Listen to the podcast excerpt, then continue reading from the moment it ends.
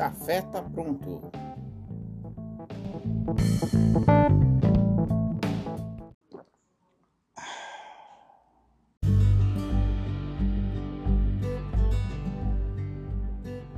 Olá, você que me escuta aí do outro lado. Seja muito bem-vindo, bem-vinda ao Café Pod, um podcast dedicado totalmente à bebida mais crível e incrível do universo. Eu sou Rodrigo de Lácio, um barista sedento por conhecimento, histórias e uma boa xícara de café. Este podcast é um oferecimento de absolutamente ninguém. Eu convido você a seguir o perfil tempo.decafé no Instagram, onde você vai encontrar muito conteúdo cafeinado. Hoje iniciamos o quadro Café tá pronto, uma novidade dessa temporada do Café Pod. Essa frase lembra um momento bom, né? É uma frase que lembra casa de vó, que lembra momento em família, com amigos, e é bem essa ideia que eu quero trazer nesse novo quadro. Nessa série, vamos conversar com ilustres celebridades do mundo cafezístico. Como elas vivem, o que fazem, o que tomam. E para iniciar, precisamos do pé direito e do esquerdo também. Então chamei para a gente conversar ela, que é barista, nutricionista, pós-graduada em gastronomia e docência, especializada em rotulagem de alimentos. Ela que atua como mentora de cursos, é colunista, criadora de conteúdo sobre cafés, a mentora do perfil Cafeística. Claro, você já sabe, mas vou apresentar. Senhoras e senhores, o Café Tá Pronto de hoje é com Andréa Menossi. Boa noite, Rodrigo. Bom, se o café tá pronto, eu já tô chegando, sentando, eu já quero beber. Opa, vamos lá. Seja bem-vinda, seja muito, muito bem-vinda aí. Obrigada pela oportunidade. Episódio. É um prazer estar aqui dividindo aqui com você Uh, tenho a mesma sede de conhecimento e também de é, compartilhar tudo que a gente aprende sobre café. Então, muito obrigada pelo convite. Imagina. E vamos começar sempre com uma pergunta que vai ser padrão para todos os convidados. Me diga, Andréia, como o café se tornou a sua vida? Vamos lá, pergunta profunda, né? É, eu nunca planejei trabalhar com café e sendo bem honesta, nem de café eu gostava. Eu sou da turma do leite com Nescau, né? Mas enfim, uh, comecei a tomar café depois de adulta, né? E na verdade quem me, de, uh, me despertou a curiosidade, né, que café poderia ser um diferente do outro, foram as cápsulas, né? Naquela ocasião, eu fazia o curso de gastronomia e eu me apaixonei por enologia. No entanto, como uma, como eu digo que eu sou uma italiana paraguaia, né, que eu não bebo vinho, é, eu fiquei frustrada, né, de me apaixonar por enologia, mas não gostar de vinho. É, e aí, num bate-papo com, aquele, com o meu professor na época, ele que me orientou, ele falou assim: "Você gosta de café? Vai procurar um curso de barista." Eu não sabia o que era, né? Nem, nem a profissão barista eu tinha conhecimento, apesar de trabalhar mais de 20 anos na área de alimentação, né? Olha só. É. E aí eu achei bonito, falei, tá, mas o que é o barista? E ele falou assim, é, é similar ao sommelier, né? Só que voltado ao café. Então eu achei chique, né, a palavra, e fui pesquisar, né?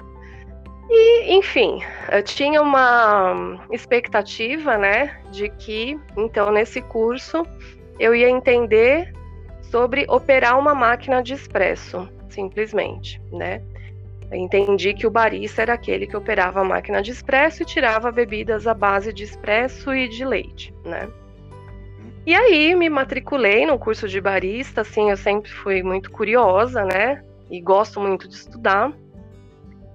E aí fui lá despretensiosamente. No entanto, no primeiro dia de aula, onde eu fui apresentada então aos cafés especiais que eu não tinha noção, né, do que seriam, que cafés tinham categorias de qualidade, né? Para mim, café era uma coisa só. Uh, e mais do que isso, mais do que a diferença de cafés, uh, as infinitas possibilidades de se preparar esses cafés né? Uhum.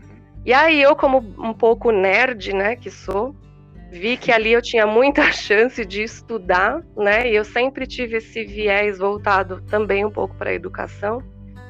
E aí eu olhei e falei, cara, é isso que eu quero, né? como assim? Eu sou nutricionista, eu trabalho com alimentação. Café de qualidade é um alimento, né, que traz saúde para nós, né? E isso é pouco explorado no meu ramo. Falei, não, tá tudo errado. Eu vou tomar essa missão e eu vou levar essa informação para onde eu puder levar. E ali eu decidi que eu não ia mais parar de estudar café e estamos aqui até hoje, né? Cada dia aprendendo um pouquinho mais sobre café, porque tem, como eu costumo dizer, café em uma palavra ele é infinito, né? Tem muitas etapas, né, de processos, desde o plantio até a xícara, que pouco sonha a nossa van filosofia, como diria Shakespeare, né, amigo?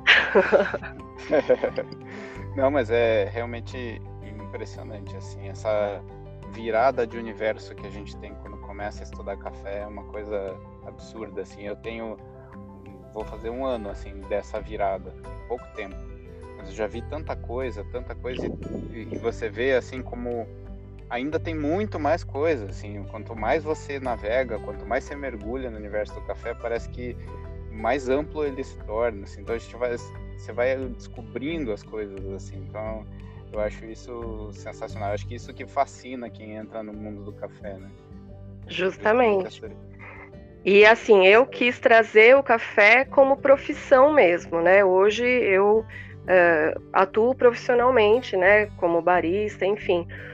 Mas muita gente simplesmente mantém como hobby, mas continua estudando, né, e, e, e agregando mu muito conhecimento realmente por paixão apenas, né, não, não vê como um negócio, né, ou um trabalho, mas por uhum. paixão, porque realmente é fascinante. Uhum, com certeza. Mas então tá. É, quando eu convidei a André, é, uma das ideias desse quadro do Café Tá Pronto é a gente combinar um tema que a gente vai conversar e vai desenvolver esse tema aí é, entre, entre nós. Então eu, eu convidei a André para que ela escolhesse um tema para a gente conversar. E dentre tanta coisa que o café é tão, tão vasto, né? Ela escolheu a gente falar um pouquinho sobre a rotulagem é, dos cafés, né? A rotulagem das embalagens, sobre as embalagens do café em si, que é uma coisa que, que é a sua especialidade, né? Sim. Então, Rodrigo, quando eu cheguei né, no, no ramo de cafés, é, a gente tem ainda um pouco de dificuldade de encontrar os cafés especiais, principalmente os das micro torrefações, em redes varejistas. Né? No supermercado a gente vai encontrar aquelas marcas mais industrializadas. Mas uh, esses cafés né, de microtorrefações são onde a gente encontra as nossas grandes pérolas, né, os grandes Sim, cafés pontuados e premiados e tudo mais. E eles têm esse viés mais artesanal mesmo, que traz toda essa qualidade para o produto. Mas, como eu tenho né, esse olhar voltado para um rótulo, como ele tem que ser, né, como um rótulo de alimento, porque é, todo rótulo de alimento ele precisa de ter informações que vão orientar a escolha do consumidor, né? E quando a gente está falando de alimento, a gente está falando de saúde, e aí o, o principal órgão, né, uh, que regulamenta sobre embalagem de alimentos é a Anvisa, né, Agência Nacional de Vigilância Sanitária. Então tem regras do que precisa estar lá, né? E é, uh... desculpa te interromper. Eu acho que é, bem isso era uma das minhas dúvidas. Até eu estou aproveitando aqui para aprender também. É, porque tem é, questões que são obrigatórias ter, existir na embalagem por questão de lei, por questão de saúde, visa, e tem coisas que deveriam ter, mas não tem. Você poderia explicar Justamente. isso, isso para gente? O que, que é obrigatório ter numa embalagem de café? Exatamente. Então, assim, tem dados né, que a Anvisa entende que são informações básicas para o consumidor. Então, por exemplo, prazo de validade, é, indicação de, da origem, né, quem é o fabricante daquele produto, é, informação sobre o glúten, né, uma informação obrigatória se contém ou se não contém. É, que mais? Modo de preparo, uh, instruções sobre a conservação desse alimento, né? E aí cada produto vai tendo as suas especificações, as suas regras. Mas são uma série de dados que são obrigatórios e que, portanto, é, se eles não estão ali adequados na embalagem, o produtor, né, o fabricante, pode ter um problema, né, porque Uh, esse produto pode ser fiscalizado, ele pode ter que recolher esse produto de prateleira, ele tem que refazer todas as embalagens, então é um prejuízo, né? Uhum. E aí eu cheguei, né, no ramo de cafés, comecei a perceber que não, não, essas informações não estavam adequadas assim em todas as embalagens de café. E por outro lado, uh, tinham outras informações que não são obrigatórias, mas que são muito peculiares aí do desse linguajar dos cafés de qualidade. Né? Então eu comecei a observar lá que tinha alguns termos é, em relação, por exemplo, a processamento, uh, ah, isso é um blend, isso é origem única, né? Isso é um selo de, uh, de identificação. E aí eu, na condição né, de profissional do rótulo, vamos assim dizer, uhum. eu, eu separei em dois blocos assim a questão da problemática do rótulo de café, né? Por um lado, quem produz café precisa entender quais são as informações obrigatórias para ele não ter prejuízo com as suas embalagens, para ele ter valor de mercado, né, para ele poder vender no varejo. E por outro lado, Rodrigo, o consumidor que vê aquele monte de informação lá e nem sempre ele entende aquilo lá, né? Então a gente sempre tem que pensar que, claro, informação uh, é relevante, né? Principalmente para quem já conhece, né? O universo do café já é familiarizado com aqueles termos. Quanto mais informação, melhor. Mas a gente tem que entender também que o universo do café especial é novo. Né? Esse consumo de café especial é novo aqui no Brasil. Né? A gente está falando coisa de 20 e poucos anos para cá. Né? E quantas vezes a, a gente ainda tem que né, é, informar, né? É, eu não gosto muito de usar essa palavra de educar o consumidor, né? Mas enfim, é, é mostrar para ele que tem diferença, né? E então eu comecei. Eu, Diga. Brinco só que parece uma que a gente está catequizando as pessoas, né? É, é, é bem por aí. De convertir mais um para o mundo do café especial. Né? É, e é, é e, é, e é uma delícia, né? Quando a gente tem um feedback, né? Nossa, provei um café diferente, que incrível, que diferença que tem, né? Isso é um, é um grande troféu para nós, né? Porque as pessoas não sabem que elas têm escolha, né? Então, a primeira coisa, até nessa conversa que eu tenho às vezes com consumidores que pouco conhecem de café, é que assim, primeira coisa, uh, não leve em consideração a marca do seu café né? Tudo bem, você é apegado a uma marca, você consome ela há tantos anos e tal. Mas você já reparou, né, nas informações que essa marca traz? O café ele tem categoria, né? Qual a categoria que você consome de café? E, e às vezes as pessoas já estão até consumindo um café de mais qualidade, por exemplo, um gourmet em relação a um café tradicional, né? Ele tem mais qualidade. E às vezes a pessoa está consumindo, só que ela associa a qualidade daquele café à marca, né? E não a categoria onde ele foi pontuado, né? E por isso ele foi cate categorizado como gourmet, né? Então é interessante a gente ter esse olhar, né? Para quem está chegando agora no café, primeiro uh, despertar esse interesse, né? O que são aquelas informações, né? Que caminho elas estão me levando? Como eu posso escolher meu café eh, de acordo com essa essas informações que estão na embalagem, né? E, enfim, e a gente como barista vai ter essa missão sempre, né? De levar essas informações e fazer com que, principalmente, eles entendam que tem escolha, que não é só um café ou uma marca de café, que ele tem infinitas escolhas para para saborear e para ter prazer aí na hora da, da sua bebidinha favorita diária. E é, eu acho que é um ponto bem interessante, se você puder comentar sobre essa questão, você falou café gourmet, né? O que que diferencia o, esse selo de café tradicional, por exemplo, extra forte, gourmet? É, quem que determina o, o, café e como que eu olho para saber se ele é um café gourmet, tradicional, extra forte? O que que diferencia um do outro? Perfeito. É, enfim, a gente tem uh, basicamente duas, dois tipos de classificação de café comerciais, né? As mais conhecidas são as da ABIC, né, que é a Associação Brasileira da Indústria do Café. Ela uh, coloca quatro categorias para gente. E paralela à ABIC, tem a SCA, né, que é Specialty Coffee Association, ou seja, associação ligada ao café especial, né, que regulamenta os protocolos aí de, de qualidade do café no mundo todo é, é um outro sistema de classificação. Então, falando, voltando a da BIC, né, ele divide em extra forte, tradicional, superior e também a categoria gourmet. Então eu falei assim, considerando a qualidade de baixo para cima, né?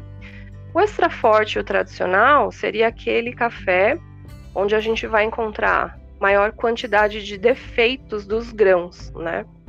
É, não, não, a gente não está falando de impurezas, porque a, a própria Anvisa determina né, um, um limite de impurezas em todos os alimentos, principalmente esses de natureza agrícola, né? Então, por exemplo, no café é uh, permitido 1% de impureza. E o que, que é essa impureza? São folhas, gravetos, né? uh, aquele material que vem da própria lavoura de café. Do então tudo café. que passa é, do próprio não é feijão, café. Não é açaí, não é. Não. É... Milho, né?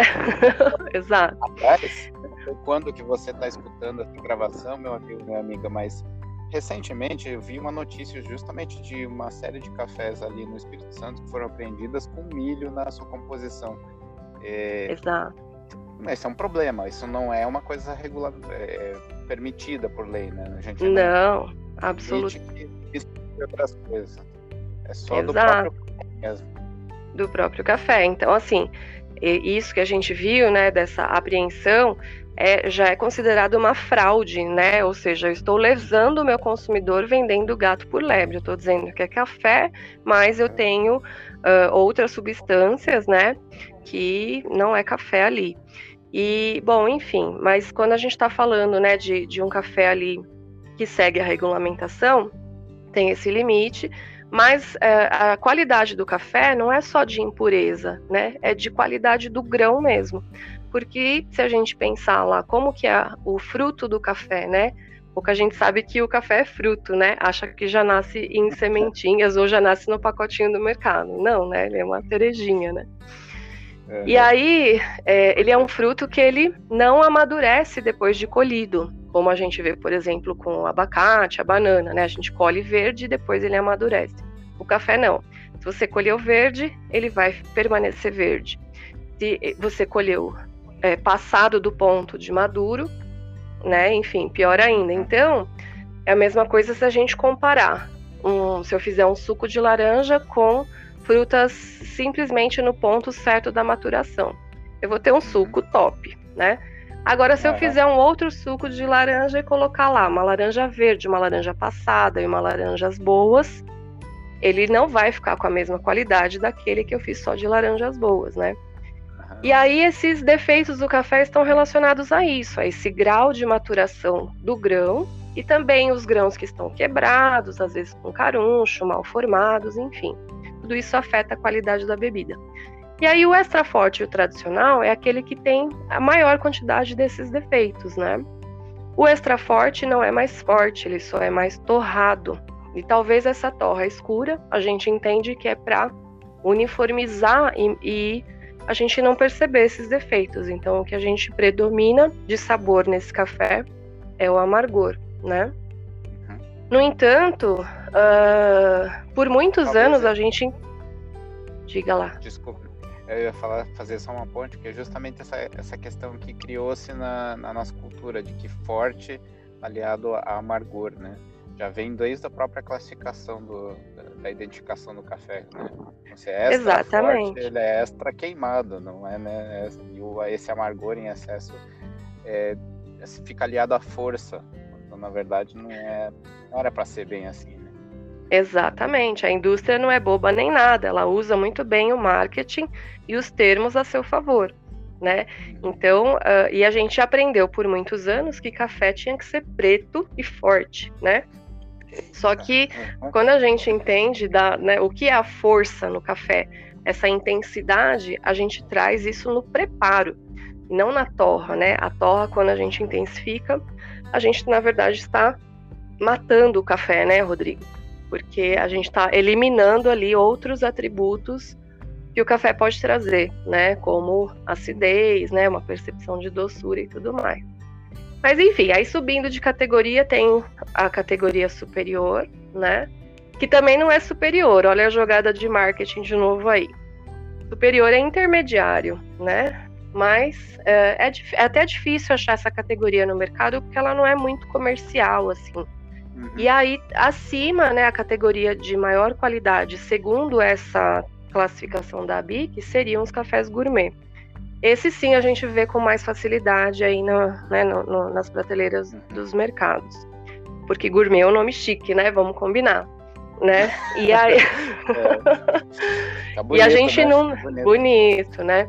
E o que, que é gourmet, né? A gente não tem assim uma, uma definição, né? Literal do que significa gourmet. É associado realmente a algo é, mais refinado, enfim, né? E aí, então, segundo a classificação da BIC, o gourmet seria esse, com menos quantidade de defeitos, portanto, eu não preciso daquela torra queimada, né, pra, porque eu não tenho tanto defeito para esconder. Então, os cafés gourmets, eles vão trazer um sensorial é, muito mais prazeroso, né, sem tanto amargor em relação aos tradicionais extra forte. E se a gente for fazer um paralelo, né, com a classificação da SCA, que é totalmente diferente, a classificação da escala simplesmente pontua se é café especial aquele que atinge 80 pontos. E para isso ele não pode ter defeitos, né? Então, ou seja, quando eu falo de café especial, é zero defeitos, né? E aí a gente vai perceber essa qualidade máxima, né, dos grãos, é, realmente nos cafés especiais né, que vão passar também por, todo, por, por processos cuidadosos, né? Na verdade, o café especial uh, não é uma variedade, né? Nem é uma espécie. Ele é uh, um café que ele foi selecionado desde o pé, né? Ele foi colhido na maturação certa, passado por processos cuidadosos até ter uma torra controlada para se valorizar aqueles atributos do grão e ele atingir essa pontuação aí que a SCA coloca no protocolo dela. Então esses são os cafés especiais, né? Que eu também acho um termo que é subjetivo, né? Sendo bem honesta com você, Rodrigo, eu gostaria que mudasse esse termo para café de especialidade. Quando a gente fala de café especial, o que é especial para você? Né? Pode ser o café Exato. da sua avó, o café com é, chantilly, né? Pode ser uma memória afetiva aí de algum momento da sua vida, né? Alguma coisa. Né? Não, Justamente. Não é relacionado realmente ao tratamento que ele tem. É... Exatamente. Mas enfim, ele foi traduzido assim, né? Porque o certo seria café de especialidade, né? Que é o specialty coffee.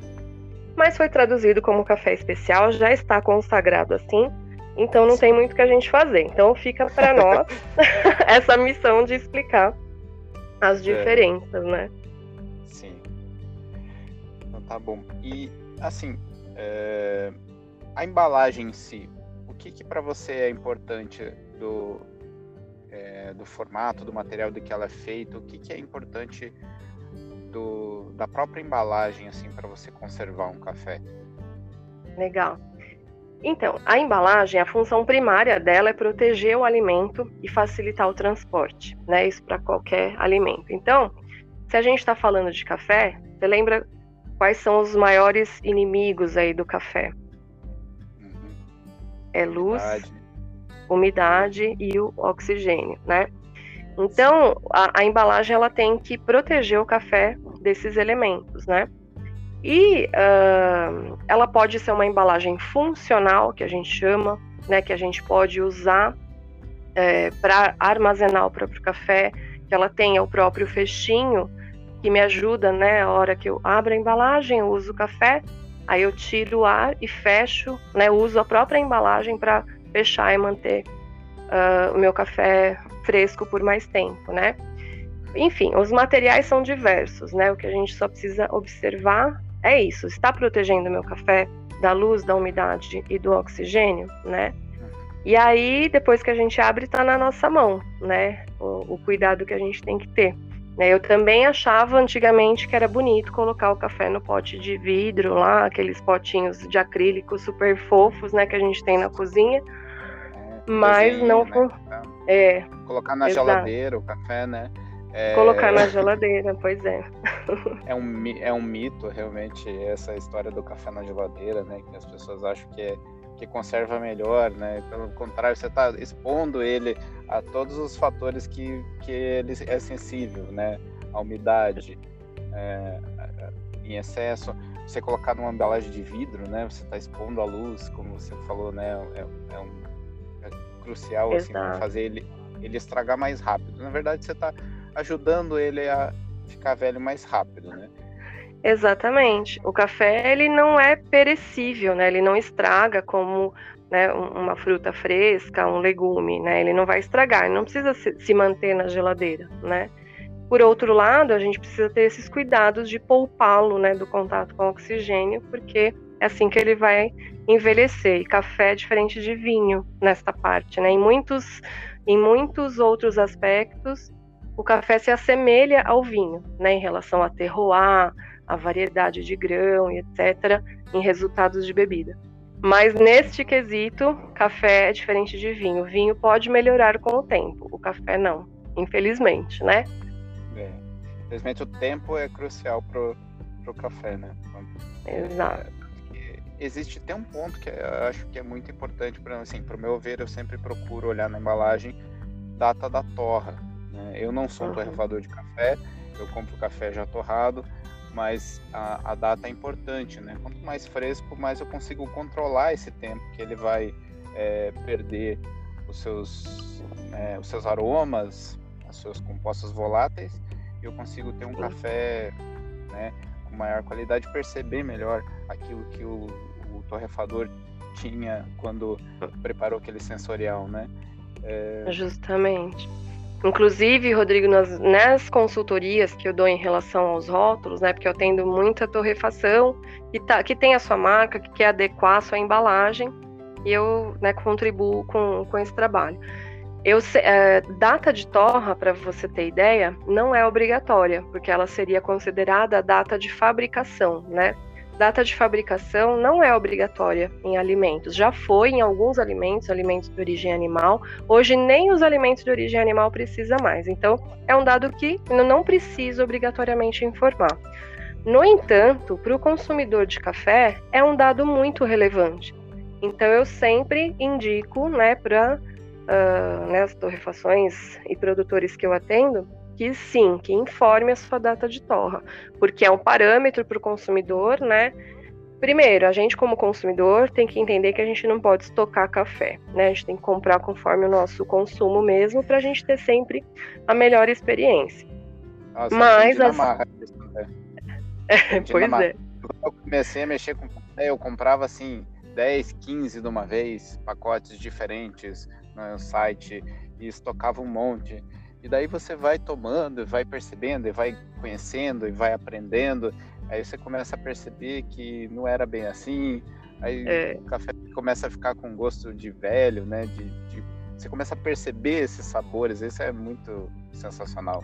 Você começa a é. perceber é. o do café velho, né? Do café que envelheceu, que tem aquele gosto de celulose, né? Aquela, aquela... Vai vindo o, o, gosto de sacaria, né? Enfim, é. Uhum. Pois é, é, a gente se empolga, né, muitas vezes, às vezes vê uma promoção de um café, enfim, e mas enfim. É, eu, eu já presenciei, né, cafés que mantiveram sua qualidade acima de seis meses e estavam incríveis. Já aconteceu. Mas é uma loteria, né? Então não dá para a gente ficar arriscando com qualquer café essa possibilidade. Então, quanto a gente, se a gente puder consumir mais próximo, né, da data de torra, de 30 dias, né? Ou seja, mas a partir os torrefadores indicam a partir do sétimo dia da torra para ele começar a ter o seu auge, né? E, é um, e esse é uma dá um assunto para um outro podcast, né, Rodrigo? Esse, esse dia ideal aí é muito controverso. Mas enfim, é até uns é, até uns três meses, né, a gente consumidor para consumir em casa, né? Não estou falando de cafeteria, né? Cafeteria é outro uhum. rolê, parada é profissional, e aí são outros critérios. Mas a gente, três meses, eu acho que até uns seis meses dá para arriscar, nem que seja para a gente treinar sensorial, né, Rodrigo? Como você falou, ah, tipo, ah, beleza, então vamos ver como que tá esse café agora, e aí você vai perceber se te agrada ou não e o que, que vale a Sim. pena, né? Sim.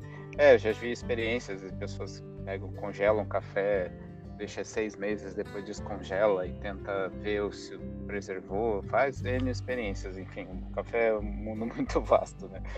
Mas assim, pois com é. certeza, e... dá, dá, pelo menos para você testar teu paladar, assim, para ver o que você está sentindo, os sabores que estão na roda lá, dos sabores que você não sabia por que estava lá. Justamente, né? E tudo é teste, e como a gente costuma dizer, não existe verdades absolutas no café.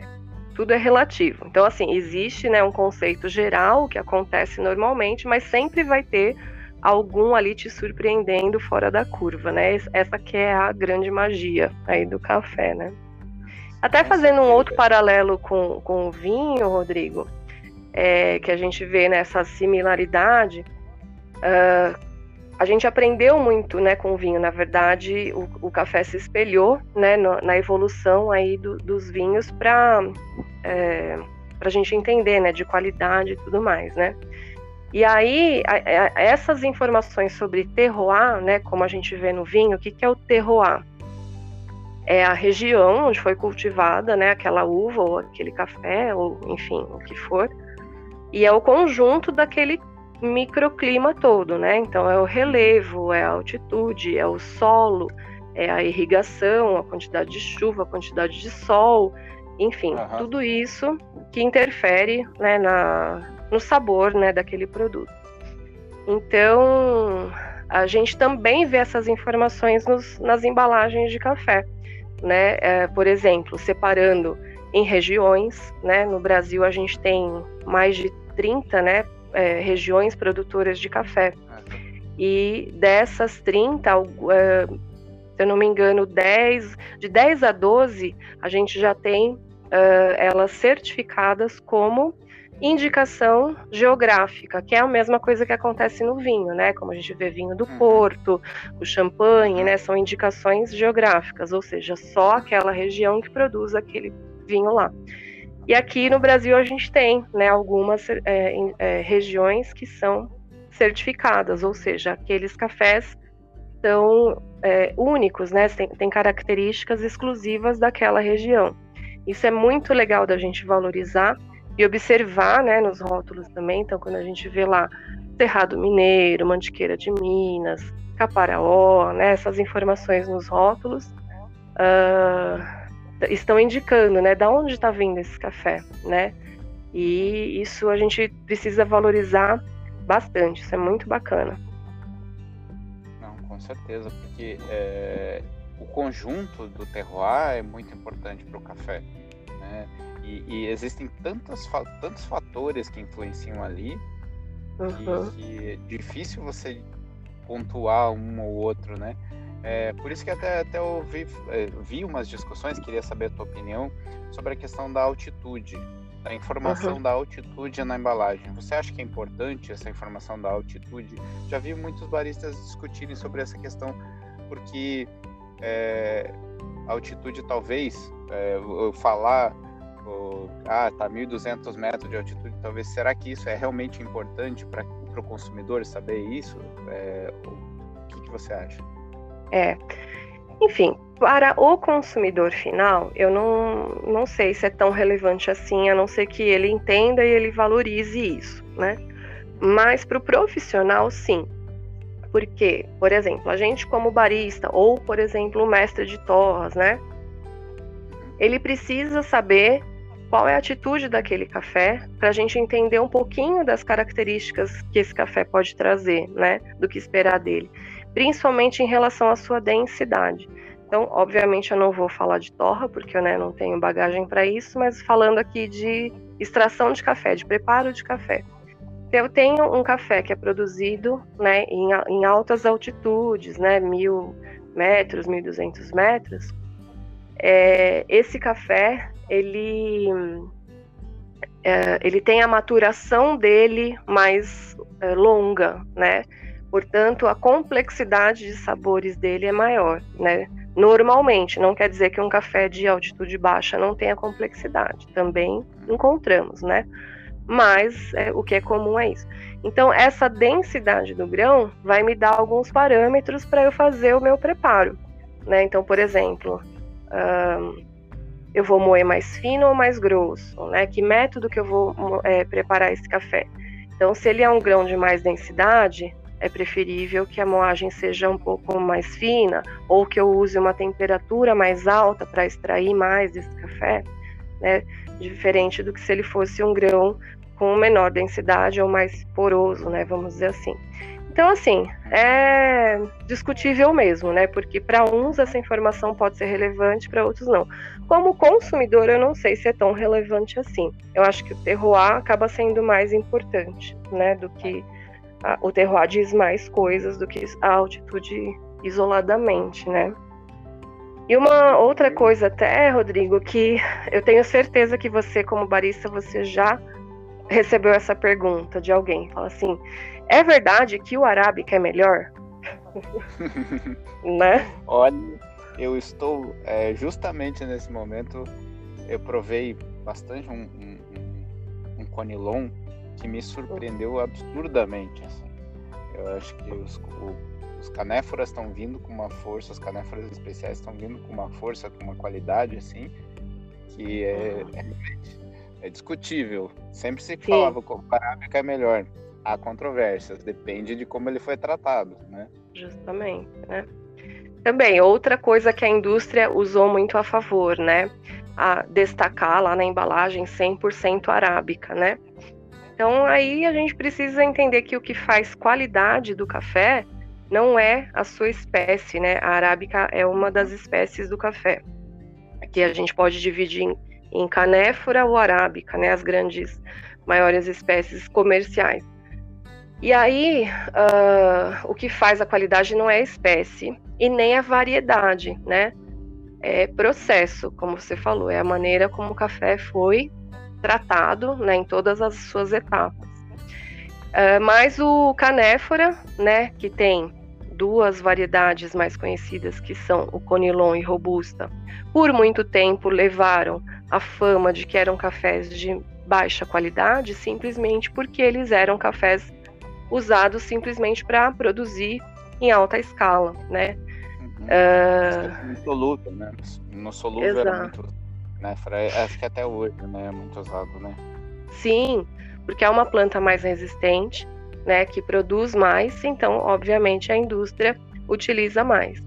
Não quer dizer que se eu tratar um canéfora, né, seja ele conilon ou robusta, da mesma forma que eu trato os arábicas, né, eh, tendo todos os cuidados, né, seletivos é, da colheita até a torra, eu vou ter também cafés especiais de uh, da espécie canéfora, né, de cafés de alta complexidade, de pontuação e tudo mais.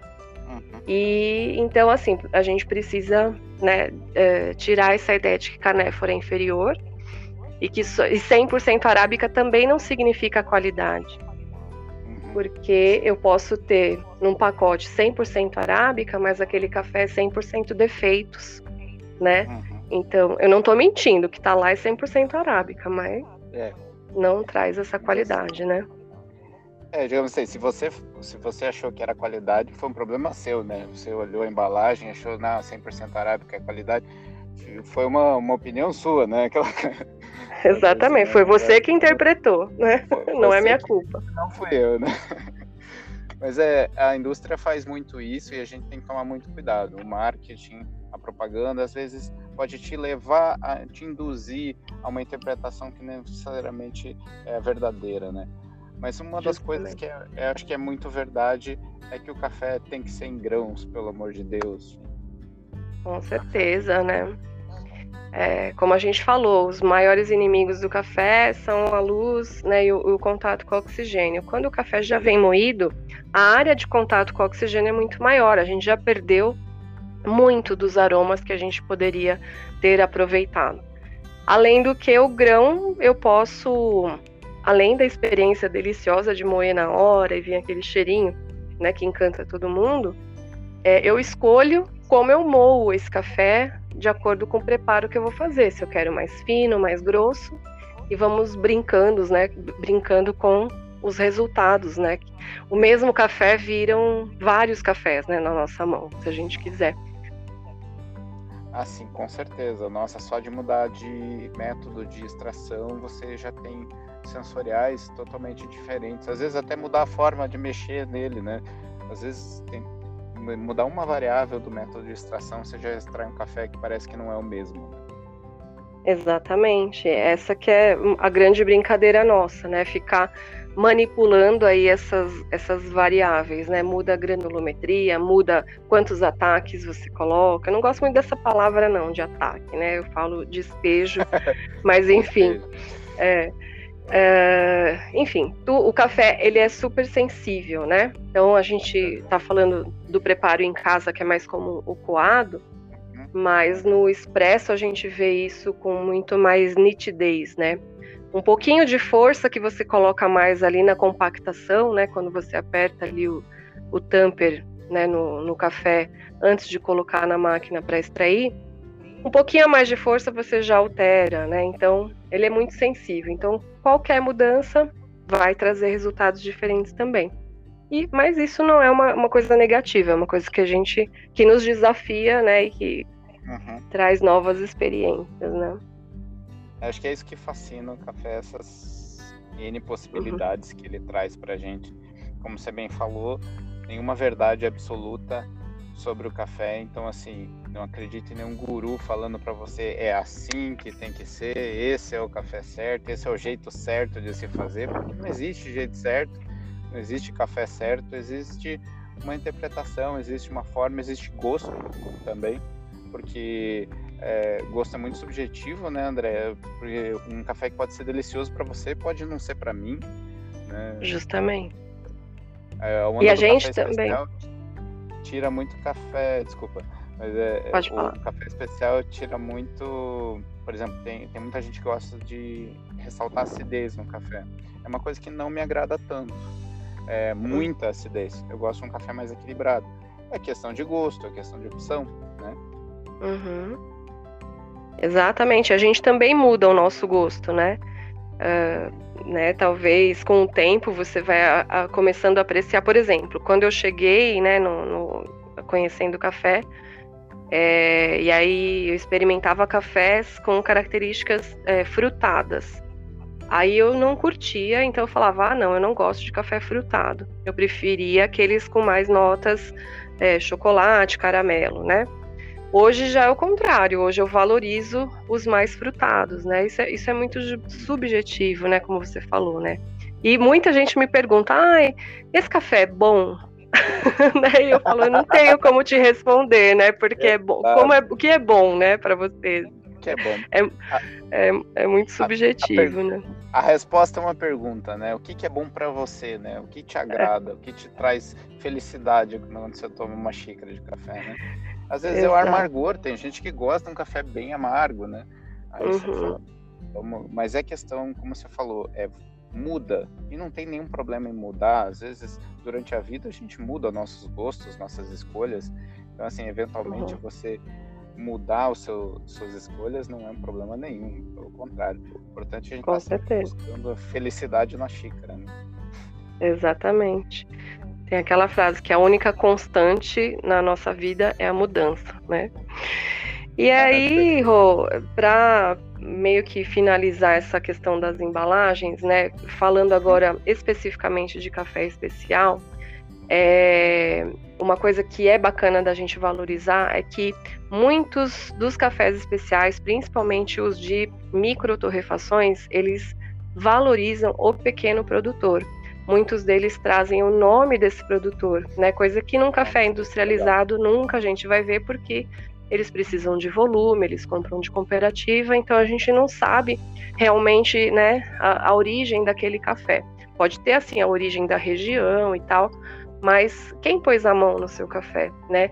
Isso o café especial, né, artesanal de microtorrefações traz para gente. A gente vê é, a carinha, né? Muitas vezes o nome, a família do produtor ali, né? E para conseguir produzir café especial, é, esses produtores uh, adotam práticas né, é, de muito mais sustentabilidade, né, de muito mais responsabilidade socioambiental né, do que os que produzem para massa, né, para cooperativa. Então eles têm um cuidado muito maior com o solo, com o ambiente, né, se valoriza agricultura de agrofloresta, enfim, preservação, né, realmente da, da mata, né, para uma maior qualidade dele, do, do produto dele mesmo, né. Então, uhum. é, e, e disso a gente também vê alguns selos, né, algumas certificações em embalagens de café que trazem uh, essa marca, né? Por exemplo, o Rainforest ou mesmo os orgânicos, né? Uhum. Que um, atestam, né? Quais são os valores, né, daquele produtor, daquela marca. Não estou dizendo que se só é válido se tiver o selo. Não, muitas vezes se tem ali o nome do produtor, ele está dando ali a carinha dele para bater, ou seja, pode vir aqui, né, visitar a minha minha propriedade que você vai ver que os meus processos são é, responsáveis, né? E isso a gente chama de rastreabilidade, ou seja, você conseguir percorrer o caminho até a origem do seu alimento, né? Isso é fantástico, cada vez tem sido muito mais valorizado, né? E isso é uma característica de café especial, que a gente não vai conseguir encontrar em outras marcas, né? Em outras categorias, vamos dizer assim. Ah, com certeza. É uma coisa que vem da terceira onda, né, de, do café especial lá de 2000, que explodiu, né, na Europa. O Brasil está aprendendo faz pouco tempo, né? A gente está, como você falou, 20 anos, muito recente, né?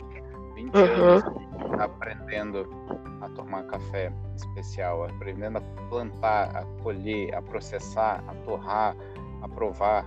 Então, é normal que exista essa divergência de cultura né? Uhum. Que parecia um mundo paralelo, né? No momento que eu entrei para o mundo do café, comecei a descobrir o mundo do café especial, parece que é, era um mundo paralelo que existia ali o tempo todo e eu só não participava dele. Era quase né, é. aquela do Harry Potter, assim, né? Sabe? Porque tava, tava ali o tempo todo. Você só não estava ali dentro, né? Exato. Mas assim, é até é você, que... até a gente encontrar um outro doido igual a gente, né? Que, que pirou igual a gente no café. Ah, então tem mais doido igual a eu, né? é, não sou sozinho, não. Com certeza.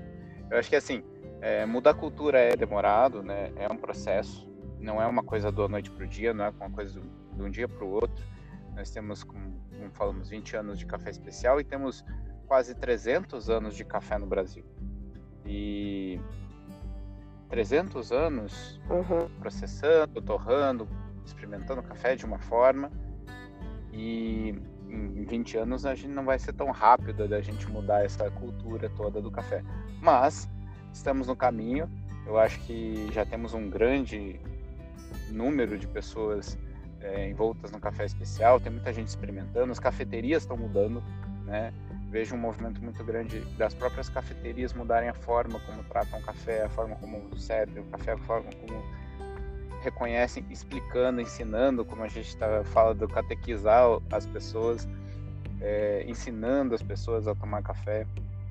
Então acho é. que esse movimento forte ele vem para revolucionar o café nos, nos, nossos no nosso futuro próximo. Com certeza. E acima de tudo, o café é encontro, é aconchego. Né? Ele não é simplesmente uma fonte de cafeína para a gente botar para dentro, fazer o corpo funcionar e sair para trabalhar. Não, ele é a pausa, né? Então, como você falou, as cafeterias, mesmo que não trabalhem com café especial e use um café gourmet, mas apresenta métodos diferentes, né, para o seu consumidor, é, causa aquele encantamento, aquela coisa do preparar na mesa, ou mesmo que no balcão, mas o, o, o cliente vê né, o seu café sendo preparado de um jeito diferente, Isso eu acho que é, é que é o, o, grande chamariz, né, para essa cultura de, do café. E o café ele, é, ele, é pausa, ele é aconchego, né, ele, ele é afeto, né, acima de tudo. Então isso, isso é muito legal, muito gratificante da gente trabalhar com um produto que proporciona essa experiência. Tá bom, André. É, para finalizar, eu tinha tenho duas perguntas que eu gostaria de fazer para você, que também vão ser padrão para todos os convidados. A primeira é: qual é o melhor café que você já tomou na sua vida? Olha. Essa eu vou ser bem, bem curva. Melhor café que eu tomei na minha vida foi o primeiro café que a minha filha preparou para mim quando ela tinha um. Esse aí não tem para ninguém, nenhum sensorial vai bater aquele café. Mas enfim, eu, eu tive, uh, tirando aí a afetividade né, de lado, é, eu, eu, provei um café da Etiópia, é, um Irga Chef, numa cafeteria aqui em São Paulo chamada Brazuca.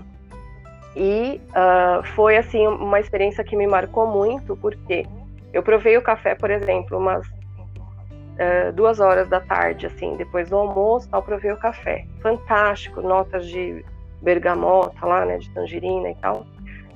Olha, esse café, ele tinha um aftertaste tão prolongado que, te juro por Deus, era tipo quase 5 horas da tarde, eu ainda tinha o gosto do café na boca, queria tomar água e não tinha coragem de tomar água. Falei, ah, não, vou tirar o gosto do café. E ele prolongou muito. então, assim, me marcou muito, né? Mas assim, eu tô falando de um café estrangeiro, mas assim, eu gosto de valorizar demais os nossos cafés aqui, né, nacionais a gente tem muitas pérolas aqui é, para serem garimpadas ainda, os mestres de torra fazendo trabalhos incríveis, os produtores também. Então não, não tenho nenhum favorito preferido assim, mas esse me marcou. Eu deixo essa pergunta realmente para a pessoa responder como, como quiser. Muito legal a tua experiência. Realmente a, a, a relação afetiva com o café é muito importante. Então, é. assim, que você trouxe a lembrança da sua filha preparando um café, sensacional. Eu acho que é isso que marca a gente. Né? A bebida Sem dúvida. Ela faz parte da nossa vida e desses momentos, desses momentos tão importantes na nossa vida, né? E última pergunta para você: como você enxerga o café no futuro próximo? Olha, é, eu vejo que o café ele só tem é, para crescer, né? Eu acho que não tem mais como a gente voltar passos atrás do que a gente já deu, né? Eu só vejo ele, ele crescendo. Mas é, eu tenho um grande desejo, na verdade, não sei se isso é bem uma visão.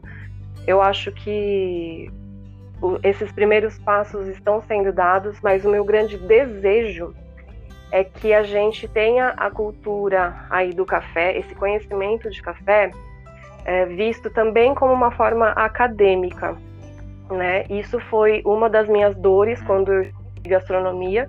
Eu falei, poxa, a gente estudou vinho, estudou cerveja, né? E não estudamos café.